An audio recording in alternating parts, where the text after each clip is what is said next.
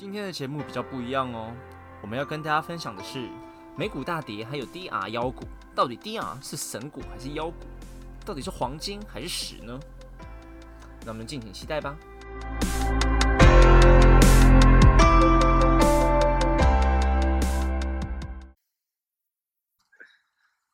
那先开场，大家好，欢迎收听史塔克实验室，我是嘉豪。我是英伟，不知道大家中秋节连假我们的开不开心啊？那我们这一集也要来聊聊九月份在金融市场上的一些新闻议题。那第一个就是在九月中，九月二十二号的时候，一个美股大跌啊，对，就是道琼一度就是狂泻到九百多点，像像一些银行股摩摩根大通啊、汇丰、德意志银行这几家主要的银行类股大跌。那最后的时候，像一些比较大的权重股，像科技权重股啊，像 Apple 嘛、亚马逊、微软等等，拉了一下尾盘，最后下跌收在五百零九点。那九月二十三号的时候，美股继续炸裂。啊，重挫了五百多点。那利空方面，有些人就会在开始推测，是不是美中关系持续紧张啊？然后中国在九月中的时候，差不多的时间点发布了一个不可靠的实体清单规定，然后想要以此来打击一些美国的企业，然后看能不能就是在美中角力的时候，因为美国也封锁了蛮多晶片、晶圆啊，或者是一些比较高科技的产业的东西，经然后不让他们出货给中国。那这个东西不知道是不是有。哦，这方面的消息，然后因此，然后是美国的一些一些利空的消息。那英文你自己怎么看？呃，坦白讲啊，我自己是觉得就是说，当然消息面是大家事后回过头来看，觉得说影响影响这一次下跌很主要的原因。但是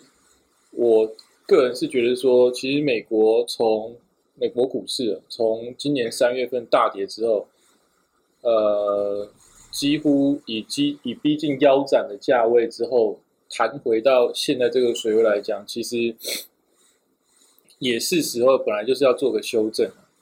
那在修正的同时，当然，毕竟很多外在因素，包括你刚才讲，就是说，可能一些美洲贸易交易的的消息在进一步发酵啦，然后再加上说，呃，美国接下来十月三号要总统大选嘛。那进一步本来就会牵动整个盘势的一个变化，但是整体而言，我在看这些呃事后回过来看的时候，都会觉得说，呃，目前来看年线都没有跌破，那所以呃，短线上甚至在上礼拜开始反弹，连同台股的一起一起看的话，其实短均线部分甚至都还有站回来部分。所以目前来讲，我觉得还是处在一个比较盘整的格局之下。那我觉得，因为大家其实蛮多人在传的话，大部分现在应该还是看选举嘛。所以我个人是觉得，在选举之前，应该都是以盘整的格局往前走。那选后进一步的影响的话，我觉得，呃，当然主要看候选人是谁当选，那可能会有比较进一步明朗的情况发生。但整体而言啊，现在的环境，我觉得，呃，整体在过去的历史上是很少见，就是价位来到一个你可能进投资领域之后都没有看过的价位嘛。所以，当然你在投资的时候要审慎的选择你进场点的价位。那反而下跌，我觉得其实对于比较有手上有闲余资金的人来讲，其实是好事。反而是可能你应该可以做一些分批进场的时间点。倒不至于，到目前来讲，倒不至于说整个多头局是完全的已经结束的感觉。哎，我刚刚听到你说政治方面其实有一些影响，那我也是有看到类似新闻在报了，像民主党跟共和党他们之间的一些提出来的方案就有点差异蛮多的，像是纾困方案啊，还有他们对于企业之间缴税的。呃，该缴税、减税还是加税的观念都是有所蛮大的差异。像是民主党，他们就有在跟众议院要提二点四亿、二点四兆美金的一个纾困的法案，但是这边共和党并没有要提出一个这么多金额出来，因为他们觉得在这之间，他们还需要更多的呃，可能时间讨论或者是金额之间的拉扯。那像还有刚刚我们讲到说，像企业，像川普自己也是一个企业家，那。前阵子在他们在辩论的时候，就一直被拜登攻击，说他缴税就缴的很少嘛。对，那一边要一要加税，一边要减税，就是这边的拉扯。你觉得这边对于股市之间有没有一个比较大的影响在？哦，我觉得其实呃这几年啊，其实这几年每次看这种比较重大的事情影响的时候，事后有时候你都会觉得越来越看不懂。当然目前来看，就是呃大家讲嘛，就是拜登当选对于企业来讲是会有影响，因为基本上。他的政策里面是要叫企业缴税嘛？那川普因为川普本来就是商人嘛，所以他他自己的家底本身也是他自己也是开公司的，所以他当然呃换个角度想啊，maybe 他把当总统当他的一个 part time job 这样做，所以未来他总有一天会卸任。那对于来讲，他可能追根究底还是要考虑他自己的企业问题，所以他对于企业方面经营。那加上说你刚才讲嘛，就是他也死都不讲说要缴多少税嘛，所以他他当然站在一个比较减税、轻税的立场上。所以对于企业来讲，那个呃一来一往，基本上就这一块来讲是比较明显的。那甚至在其他的，包括像什么纾困难啊这些，我自己个人是觉得差异不是很大啦。因为呃从今年呃今年开始，整个疫情爆发以来。那相关的政策，其实，在各个国家，欧美啊，他们都不断的去推出嘛，所以基本上目前看起来，欧美疫情持续还在烧的状况之下，我觉得这种类似的纾困啊、呃振兴啊，其实应该都不会，应该说没有一个政党会轻易的去终止它。那包括以前可能大家可能在在一些议题上，好比说，呃，人家讲说民主党比较轻中啊，然后共和党比较反中啊。那其实，在现在来看的话，呃，民主党当选之后，假设假设民主党当选之后，其实呃，目前大概市场已经要形成的共识是说，呃，反中的立场应该是不会被轻易的跟动。所以，那在这个前提之下的话，其实我觉得在两党的基本政策方面，除了税这一块没有太大的差别。那这个可能影响的是说，呃，选后可能会有一个反应的行情。嗯，那假设是真的是呃拜登当选的话，当然有可能比较大概率是股市会有一个修正，但是这也很难讲啊，因为回想在二零一六年的时候，那时候是川普跟希拉蕊在竞选嘛。我记得那时候，我我们我们也是在做交易啊。那时候全部我们内部也是自己在在在讨论，或者说有些大家私下会开一个小小的赌盘，在那边讨论说谁会当选。然后大家说哇，全部压希拉人嘛。那呃，觉得川普当选，那可能就世界末日之类。结果，当然结果现在四年后来看，就是当初是川普当选嘛。那世界有末日吗？没有。股市有股市有变化没有？股市还大涨。其实股市。也是被川普用 Twitter 或者一些方式在嘲弄的上上下下。对，所以所以所以变成说，其实很多事情我们现在看是这样子，那事实上是不是这样子？我觉得实在是很难预估啊。但就目前来讲，我们现在在这个时间点来看的话，大家对反应，对于华尔街啊，甚至说一些比较大科技公司，当然对于说加税这一块是会做一些反应。那事实上是不是真的？假设假设真的是拜登当选的话，是不是对于美国的股市就是派对结束？我觉得倒不是这么的肯定，因为基本上，呃，回到刚刚讲，就是说目前来讲，全球的股市都是一样，是靠资金盘撑起来的。那目前看起来，这个资金盘不可能让它断掉，所以只要有人在拖住这个盘。我觉得要走到完全牛市，就会有相当的难度，因为目前来讲，除非疫情稳定了，那呃，包括美国啊或者欧洲，他愿意把整个市场情绪稍微淡化下来的话，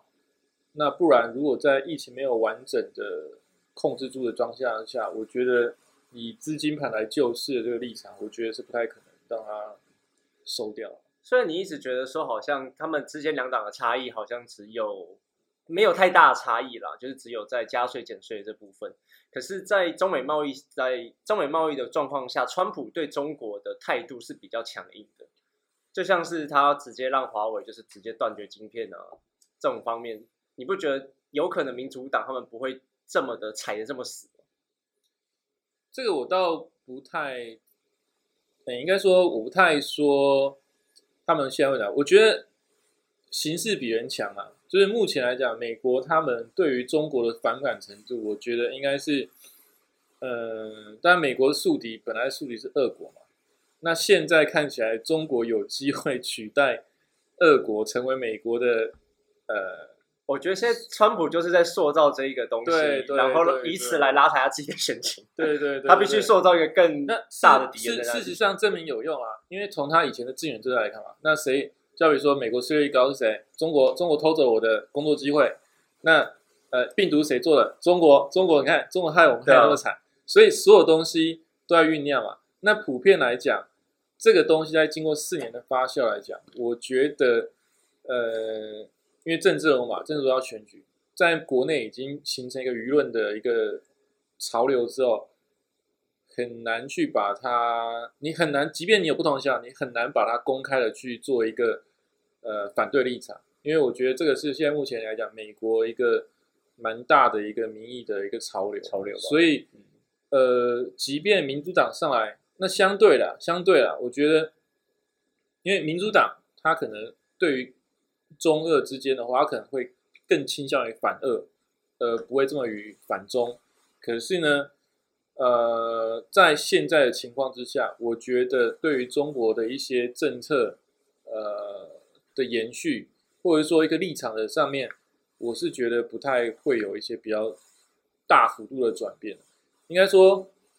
呃，就就跟打棒球一样嘛，就是变了新的女朋友回不去了，他现在就是没办法再回到过去的状况。中国现在也发布了那个不可靠实体名单，你觉得他们真的有懒趴，或者是你真的觉得他们有胆去封锁他们美国的一些大厂吗？呃，我觉得现在中国做什么，他有时候其实是已经没有什么技能，因为你不觉得每次中国他他出台一些制裁的政策，结果好像就是制裁到他自己。可是为了面子，他们不得不这样做。是是是是，他们就必须要出台这些政策吧？那其实，呃，中国它最大的问题就是它自己本身很多的很多的家底啊，基本上我觉得靠西方，呃，或者说外来的一些资金或外来的投资把它养起来了。那当然，中国政府在这过去十到二十年。不断的去吸纳国外的一些技术啦，国外投资者也好，进到中国，那那想要去扶植或者说壮大他们自己的生态嘛。那当然，这个这个转变有在发生，但是还没有成熟。然后现在就是被川普一刀砍下来，就就就感觉快 GG 了嘛。所以那基本上在你自己本身的。生态链还没有完全整合起来之前，呃，针对于西方世界，尤其是美国、欧洲这些比较先进的经济体，你出了什么样的制裁，其实对于现阶段的中国来讲，其实都是一些挣扎而已啊。其实，呃，就是就讲实话，就是伤敌三分，智商七分，对对对对对。因为你你看之前不是在讲一些比较其他方面的话，就想好比说中美国制裁了中共的一些高官的子女嘛，去美国念书嘛，那中国就说啊好，那你这样子，那我要制裁，就是美国那些人不要来美国的什么，我记得好像是。有些、有些、有些什么参议员吧，还是什么之类，就支持那些香港独立的那些参议员不准到中国访问。那时候我没有要去啊，所以，所以中国他做很多东西，其实实际上，嗯，就目前的情势来讲，他站的立场跟这些主要经济来讲。尤其是在于制造业 IP 这一块，我觉得它非常的目前来讲比较没有这么大的影响力。嗯，因为毕竟它过去的角色还是在工厂的角色居多嘛。嗯，那工厂怎么样？就是你所有的资源基本上是仰赖外部投资人嘛，那你就是一个生产者的角色。嗯，那资源基本上还集中在生产呃外来美国投资人身上对啊，那你去跟人家弄这一块，那其实影响人家真的觉得 OK，好像那那那那就来看谁撑的比较久啊，谁比较痛啊，就这样。现在就是反正就是两个大国之间他们在互相的角力了。那我们现在也是慢慢的先看到说竞选完之后，美国跟中国他们之间的角力战跟到底是民主党跟共和党谁会出现。嗯，那我们的结论可能就是觉得这两党对于整个经济局势来说，并没有一个太大的差异。那中国这边能够反击的武器可能也比较少。对，OK。那我们看到下一个部分的话，是最近炒得蛮热的一个东西，是低压股。那低压股到底是什么？低压股基本上就是一个二次上市的概念，就是说，呃，可能呃这些上市的公司，他们在呃某个地方，全世界某个地方，它可能已经本来就有上市了，但是因为筹资的需求，或者是说呃更接近他主要投资者的一些原因，诸如此类的，他选择到第二个地方去做上市，或第三个地方去做上市都有可能。那台湾比较比较知名就是台积电啊，ADR 就是去 ADR 嘛。嗯那台湾在二零应该我记得是马政府那个时候开始吧，就是引进了所谓的呃第二上市，就是 TDR 的概念，所以那个时候就陆陆续陆陆续续就有一些主要主要啦，大部分都是那个时候，大部分是一些偏中资背景的台商，或者是呃大部分这些啦，来台湾做二次上市。那比较有名的那个时候，就像一些鼎新啊，那些都回来做上市嘛。那它基本上它发行的是一个，你可以把它想成是一个凭证，就是它中文叫存托凭证嘛。嗯，好那前面那个第一个字母通常是像标准呃标志的是你上市的地方哪里？那台湾就是台湾 T 嘛，TDR TDR 嘛。那在美国就是 ADR，叭叭叭。那美中国的话就是 CDR，就这样子。那其实大家在买这个时候要注意的是说，其实买金融商品都有一个重要的是说，它公开说明书啊，我知道大家其实都没有在看那个东西，但是那个真的蛮重要，因为当你买的东西不是你这么熟悉，或者说不是这么常见的东西的时候，呃，记得这个一定要去看一下，因为常常会广告在播那个嘛，金融商品有赚有赔。哎，请对对对对对对，商品这个这个是很重要，这个真的是说你最后，因为其实，呃，我我讲坦白话了，包括像其实很多金融商品，其实真的高手或者说有一些专门市场上在做套利者的时候，他是连同法律部分一起看，就是他会去研究你的法律文件，那法律文件中间，它就中间会找到一些。呃，当然讲相对的比较不是这么成熟的金融商品的话，可能会找到一些空间去做一些可能 maybe 像套利啦，或者一些呃诉讼之类的，去去去去获利。所以你在在买这些东西的时候，记得一定要把一些公开说明书那边看一看。那 TDR 基本上应该说 DR 啦基本上它是一个凭证，那凭证基本上它不是一个股票，它只是很像股票，因为它性质上，因为你同样你可以获得股利，你基本上可以在交易所买卖，所以感觉上很像股票，但其实它不是股票。那为什么它不叫股票？它们到底差异的地方在哪里？主要的差异部分啊，当然呢，就是因为你要看它内容嘛，因为有些 T 有些 DR 其实是没有投票权的嘛，因为你是股东，你是股买股票的话，基本上就是股东。哦股东的话，你就可以去，好比说你可以参加股东会啦每年有什么东西，呃，投票权啊之类之类，这些你都有。那 DR 很多其实是，呃，在美国，甚至在美国，它有些是发一个凭证给你，它是没有所谓的，呃，所谓叫 underlying，呃，underlying paying capital，哎，不是 paying capital，呃，安就是它基本上没有一个 underlying 存在，应该这样讲。所以，呃，它发的其实是等同于股票的权益，但其实它不是股票。那我们买低压股，我们算股东吗？呃，要看你的公开说明书，哦，对对对对所以有些可能，有些公司可能会把你算成股东的一部分，有些就不算。它会说明说你有没有投票权。了解。如果以我们以这个来做区分的话，你就可以去区分说你是不是呃可以变股东。可是大部分的低压股是没有投票权的，呃所以就是大部分的低压股其实不算股东的一部分。对，然后这个其实还要看每个国家它对于这种低压发行的规范制度啦，因为有些国家它可能可以容许，就是说啊，你可以有有有有这些差别，有些是可能它强迫你就是你一定要等同于近似于呃普通股的权益之类的，都都都每个国家都有一些不同或多或少不同的规范，对啊，所以但普遍来讲。呃，像 ADR 或 TDR，基本上，呃，普遍来讲，你买这个东西不代表你就是个股东，对啊。那当然就是说你不是股东，那你没有这些成本的话，当然你就会有一些价格上定价上差异。嗯，然后这也是为什么大家在看，呃，这些这些金融商品的时候，你再拿回去跟你的原始的，呃，它可能第一上市那些商品来比较的时候，都会出一些折溢价的部分嘛，因为。说穿了嘛，如果两个东西都是一样的，为什么？呃，当然还有一些其他问题啊，好比说税啊、时差问题。假设这些都没有的话，两个东西都一样的，理论上我们都是要一样的价格嘛。那但是目前如果都都会有不一样的话，就是代表说它一定有东西不一样，所以价格上才会有差异，对啊。那呃，价格上的差异基本上折溢价是正常的。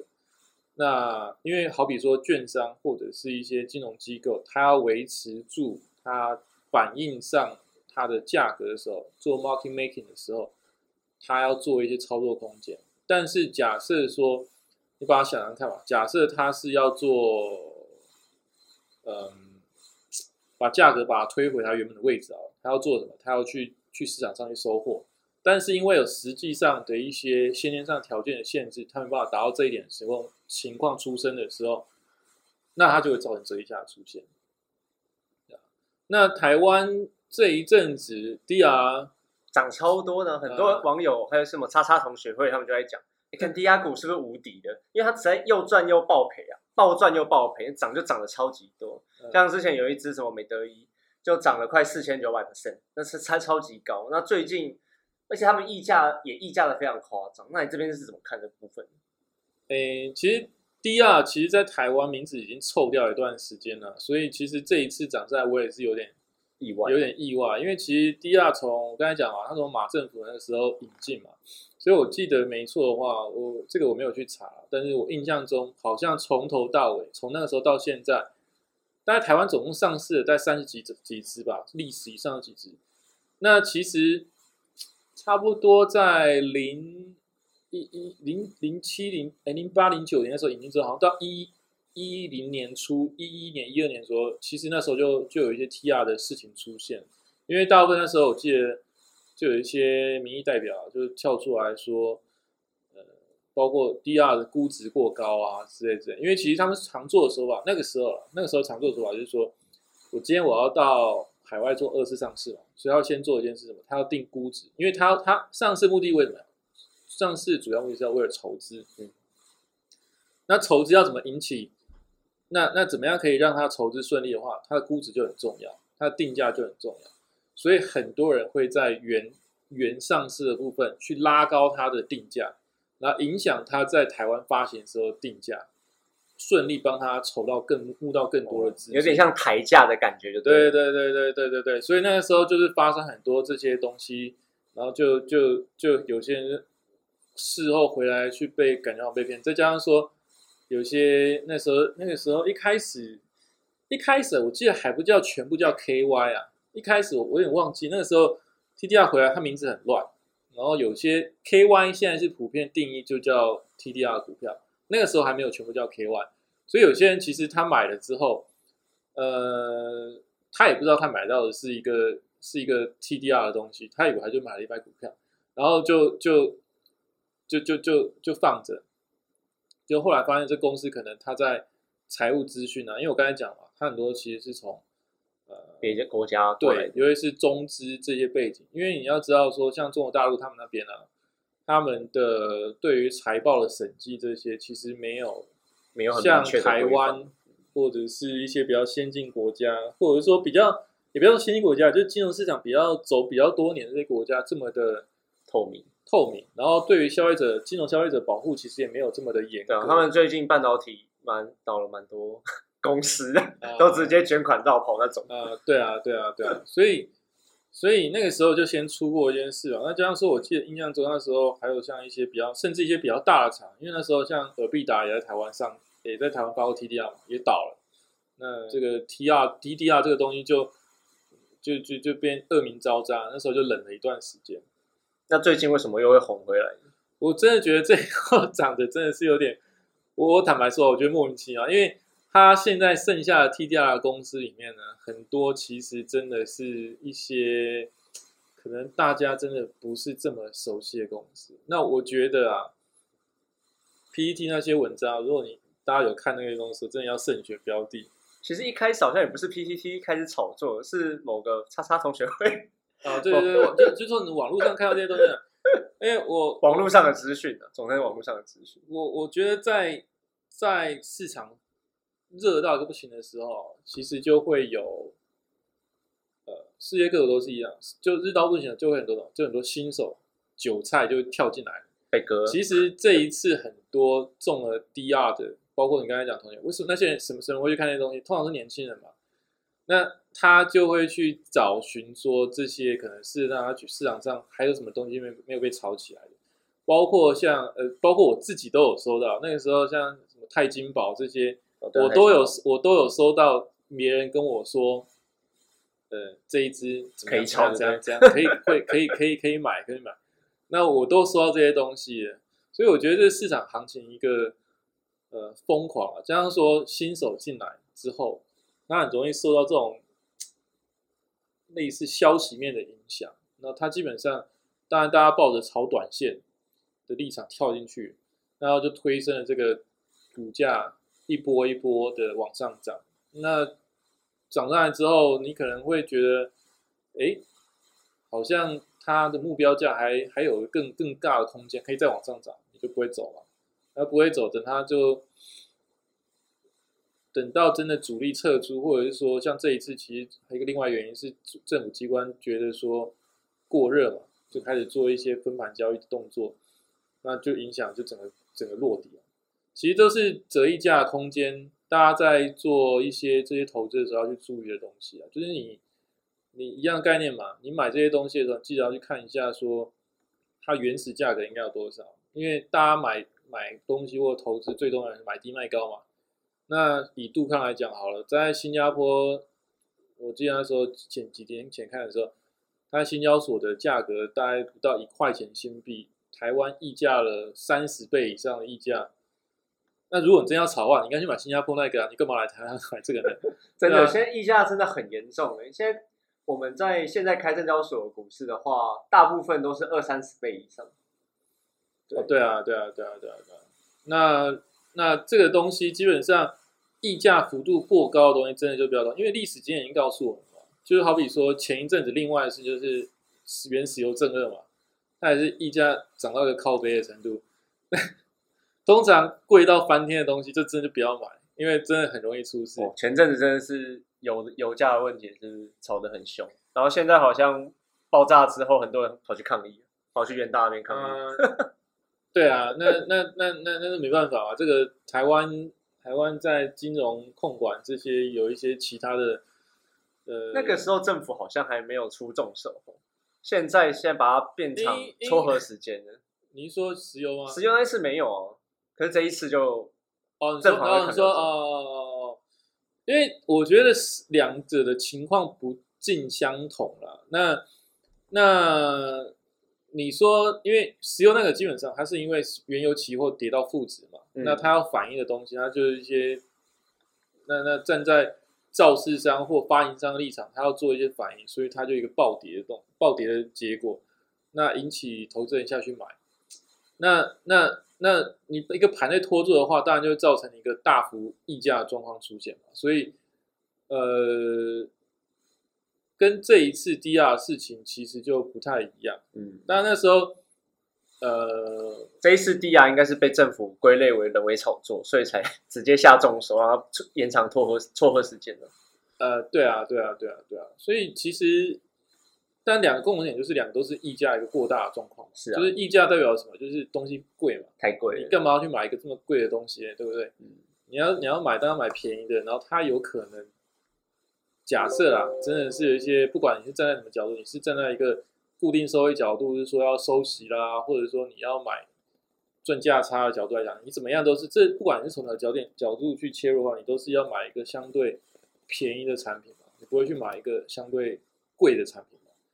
那那站在这概念上的话，估值呃或溢价过高的产品，真的就是就尽量回避啊。其实以前好像那那个时候我都还很小的时候，也是有每次都这种东西哦，所以已经就就有出现印象已经有有类像像哦，那个那个那个，我我没那么老了，但是但是但是我记得那个很久很久很久以前，那个时候台湾刚出封闭型基金，那时候也是呃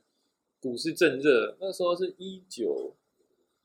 哇九八九还九零年的时候，那时候也是股市那时候破万二嘛，就是第一次一万两千点那个时候，就很多人跳下去买了。那买了，结果就大家都看到啊，就是爆啊，嗯嗯所以所以那个时候也是出现溢价过高的状况，所以其实都是一样，就是嗯，当你不是那么确定的时候，就基本上你宁愿把手上的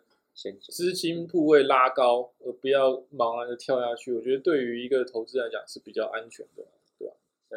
所以买一个溢价过高的商品的时候，是有一点像是赌博的行为的。当然啊，当然啊，就是好比说，其实近期嘛，我们先讲，我们讲个股好了，就是讲个股好像也不太对，因为折溢价部分，应该这样讲啊，就是你知道这东西它已经比它原始的价格高出许多的时候，你你站在人性消费的立场上，你你你你怎么样想都不会觉得说我应该去买一个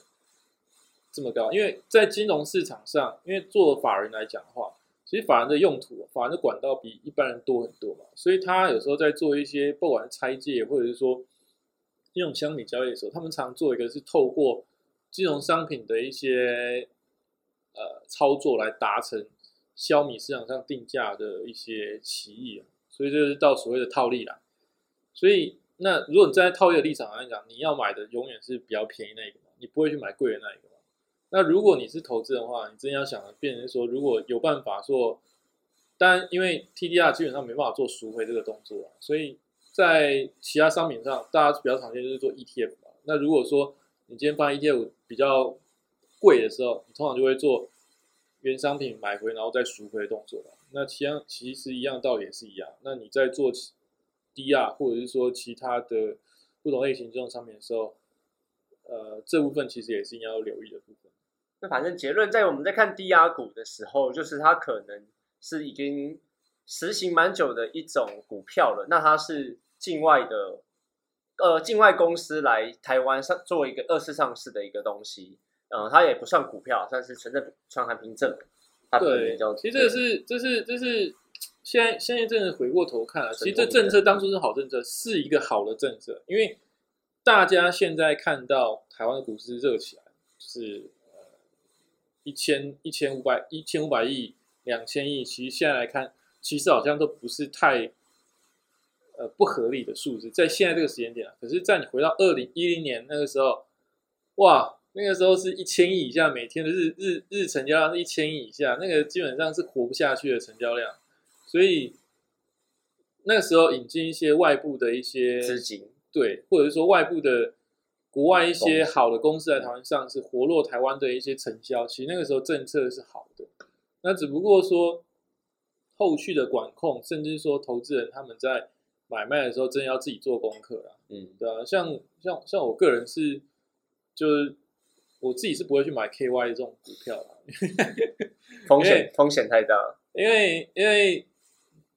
就是小时候小时候刚开始学做交易的时候，就被就被前辈讲说 KY KY 很黑啊，很黑啊，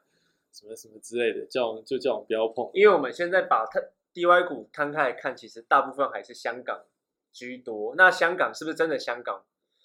先别说他们现在已经有点被并吞的状况下，也许他们只是被借壳上市的公司啊。其实大部分大部分会在香港，很多还是有中资背景、是啊，因为基本上你在香港，嗯，先不讲说他是不是中资到香港做上市，再再来台湾发 DR 股票，在香港做生意，你基本上你就很难跟中国直接脱开关系。嗯，对啊，所以你在中你在那边做生意，或者说那边上市公司，你或多或少一定是会跟中国那边有些有些关牵扯。关联的。那那那那不是说不不是说不好，只不过是说那因为在整个金融监管或者是说一些财报的揭露上，毕竟中国还不会像呃像其他经济体这么的这么的透明嘛，所以或者是说，他 maybe 经过香港这一关，香港的证监会监理通过之后，它会有一些呃财报上其实是算算 OK 的，但是呢，因为它可能后面的一些主要经营也还是落在中国境内，那中国基本上是一个非常容易受政策面，或者是说也甚至也不是政策面了，反正就是你会听到很多光怪陆离的事影响的地方。那即便他公司你现在看他财报，好像看起来没有什么问题，可是有时候你就会收到一些你想也想不到的东西发生，影响到你的投资的结果。对啊，所以这个东西就是大家在投资的时候要特别的去小心啊。那所以结论还是，大家在买商品的时候，先去详看自己的商品说明书，会比较安全。对，对就是其实有兴趣的话，你连那个普通股的也可以去看看但但基本上因为普通股大家可能比较熟悉了，可能也没有什么人在看。可是，那你当你在买一些像 D 啊，或者是说像之前那些像最近比较比较冷的吧，就是储蓄险，哎，储蓄险还要像投资型保单这些东西的时候，记得都是要看一下，因为不然这些其实它后面包包装的都是一些衍生性金融商品，那后续的处理其实产生亏损的时候，其实可能都会在你的意料之外。你以为你买的是一个很很单纯的某某商品，结果就殊不知，殊不知其实好像不是那么一回事这样。嗯九月份的下杀，我老实讲，我觉得是一个呃正常的发挥啊，就是说股市涨多吧就是没有每天涨嘛，每天涨的时候你反而越看越怕。真的下杀之后，其实现在目前来看，在中秋节之前的一个上礼拜，上礼拜跌六百多点嘛，六百多点之后，把一些水分挤干之后，本来以为说跌破季线会不会持续下探，目前来看好像节前短均线有站回来嘛，看起来好像说主要的一些投资人对于行情的判断没有这么的悲观，但是呢，不得不说现在指数还是站在一个比较高的位置，那可能目前来讲会以盘整居多啊。那大家如果要买卖的话，基本上，呃，可能还是我会建议就现金部位还是拉高一点，然后去做投资。呃，这样在后续如果说有更大的折价空间的时候，你才有闲余资金去买入。因为其实最大最常发生就是说，你钱全部 all in 了，结果到时候要买的时候干没钱了，那你就只能看着行，就是它可能更大行情出来，但是你没有上车，对啊。那可是如果说比较保守型的话，其实我们有做过统计啦，季线跌破之后。大部分如果如果一般投资人只看季线的话，你如果季线以下卖，季线以上买，你的你你起码连两千零八年那一次你都可以闪过。所以如果说你比较保守的投资人的话，可能就是变成你现在呃